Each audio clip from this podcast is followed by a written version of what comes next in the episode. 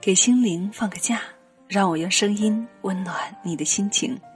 大家好，欢迎来到我的清新小屋，我是清新。时间会老，岁月会流逝，但母亲的爱却永远不会褪色和凋谢。今天是母亲节，相信我们每一个人对母亲的那份感情回忆都是温暖而美好的。今天我想跟大家说说我自己的母亲。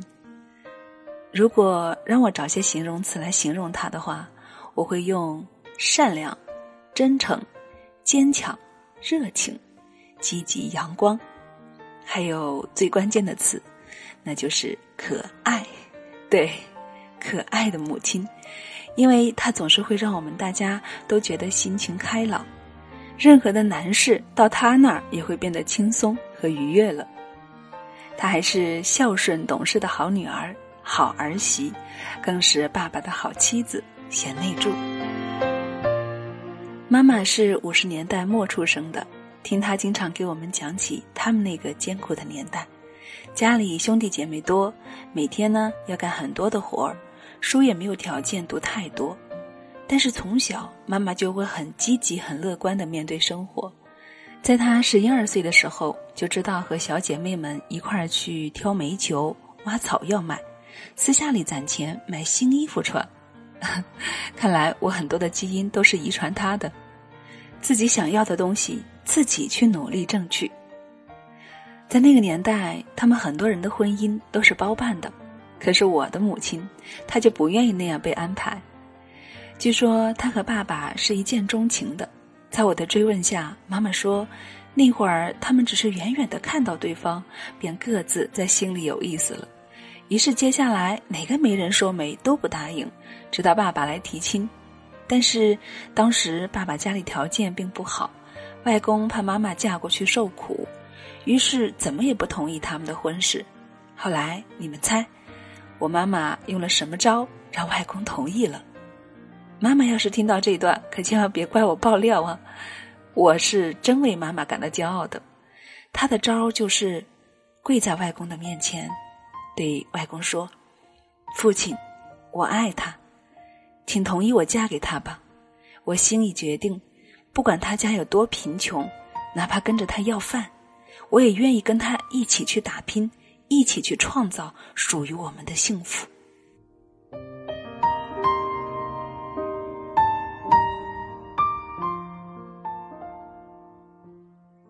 可想而知，这样的决心，这样的深情，外公还有什么理由不答应他呢？于是，妈妈和爸爸幸福的在一起了，然后才有了我和弟弟。今天想起来，也真是为妈妈的勇敢和争取真爱的决心而感动。如妈妈所说，后面的日子真的得靠他们自己去打拼。他们从一碗一瓢开始置办。到后来，再一砖一瓦的自己动手盖房子。从我懂事起，我就记得妈妈经常是挥汗如雨的在烈日下劳作，还有经常人挑重担、不停喘息的情景。不管多辛苦，她总是一鼓作气把事情漂亮的完成，而且总是积极乐观的说：“没问题的，我们一定可以生活的更好。”所以从小到大，我和弟弟想做任何事情。妈妈都会一直的鼓励我们，并且相信我们，支持我们。直到现在长大以后，在外面工作，有时候我们遇到了一些困难，妈妈总会鼓励说：“没关系的，你一定可以的。”还记得在我和弟弟六七岁的时候，别的小孩都可以随意的玩耍，可是我们却被妈妈拉着一起在地里干活。说是干活可我们哪里懂得怎么干，都是做个样子。妈妈让我和弟弟轮流讲故事或者唱歌给他听。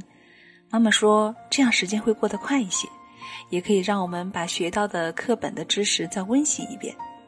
现在想想，当时确实是锻炼了我们。妈妈对我和弟弟从小的要求就是，不管是什么活儿，家务活还是农活，都要学会。长大后是不是需要从事，那要看我们自己努力和造化了。但有没有学会就是他的责任了，所以他不能够让我们一无所知。我们家算是平常人家，可妈妈从小就会给我们定下很多的规矩，比如说吃饭要等到大人到齐了才能够入座动筷子，不能够敲碗，不能够挑菜等等。这些在当时看起来很不以为然的小规矩，如今却让我们感觉到非常受益。妈妈虽然书读的不多，但她却是一个很体面、很有教养的人，为人善良、热情、真诚。看到熟人都会主动的跟人打招呼。我小时候就很不解的问妈妈：“为什么别人没跟你笑，你也会主动的跟人笑呢？”妈妈说。总要有人先打招呼的嘛，这是礼貌。还有些时候，对方明明不认识，但是他也跟妈妈打招呼，于是妈妈也会热情的回应。我就更不解的问他：“妈妈，你不认识他，为什么要搭理他呀？”妈妈笑着说：“人家有可能认错人啦，也有可能把我当成你的阿姨啦。既然都打招呼啦，就回应一下，也是一种礼貌，何必在乎是否认识呢？”我和弟弟有时聊天回忆，从小到大，其实很多的大小道理都是妈妈教的。现在想起来，他对我们的成长真的是起了很大的作用。爸爸从来不打我们，只是用深沉的父爱呵护我们；妈妈也不打我们，但是他会经常手拿金条，大声的吓唬我们，还为我和弟弟随时备好搓衣板。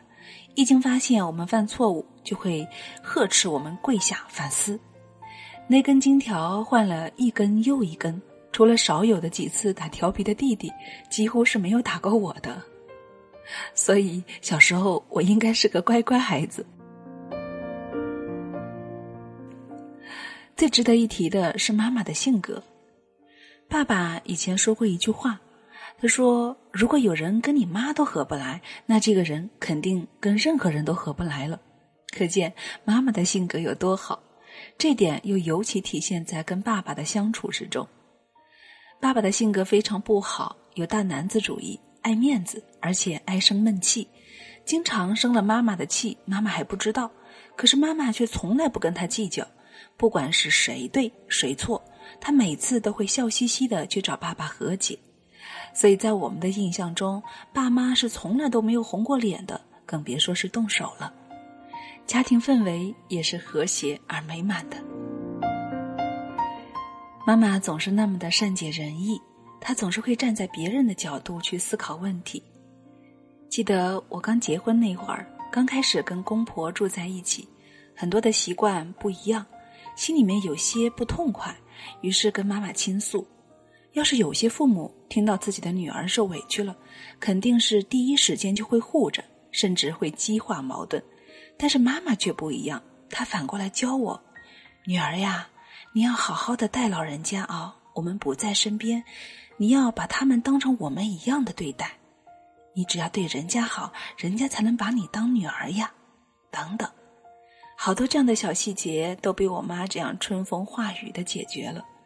我从最初的不适应，到后来的自然和谐，竟然和公婆从来都没有红过脸，并且打心眼儿里喜欢和尊重老人家。有时候想，如果多数的母亲都能够像妈妈这样善解人意，都这样通情达理的话，我想天底下都不会存在什么婆媳相处难这样的事情了。我的脾气有时候不太好，会对着先生发火、生气。于是妈妈只要一有机会，她就会教导我，要对先生温柔，有话慢慢说，不要随便发火，等等。所以慢慢的，我的性格也在不知不觉中慢慢的变得柔和了。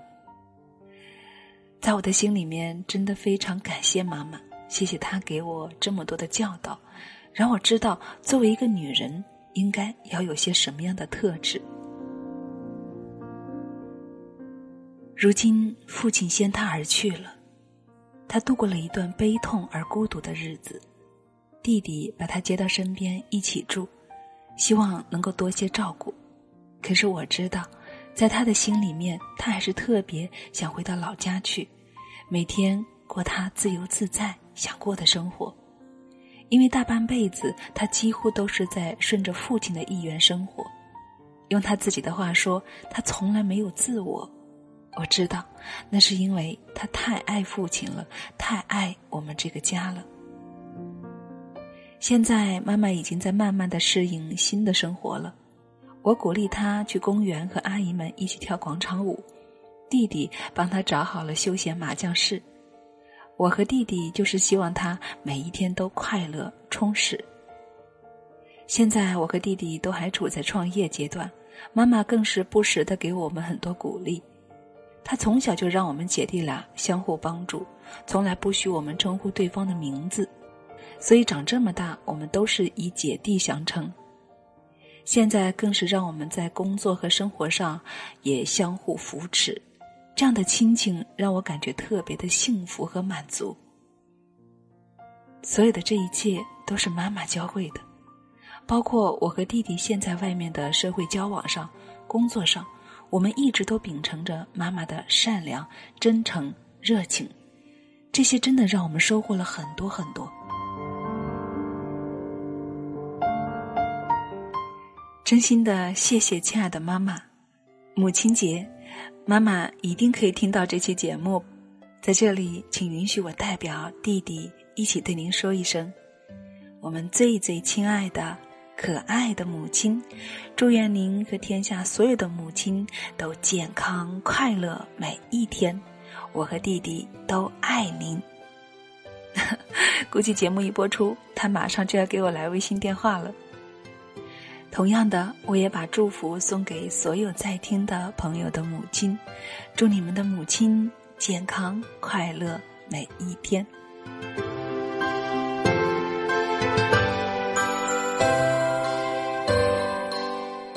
这里是清新小屋，我是清新，谢谢您今天听了一个我的妈妈的故事，你有故事吗？加我的微信，FM 一二三二。快来跟我们一起分享吧，让我们成为可以聊心事的好朋友。亲爱的朋友们，今天的节目就到这里了，让我们下期再见。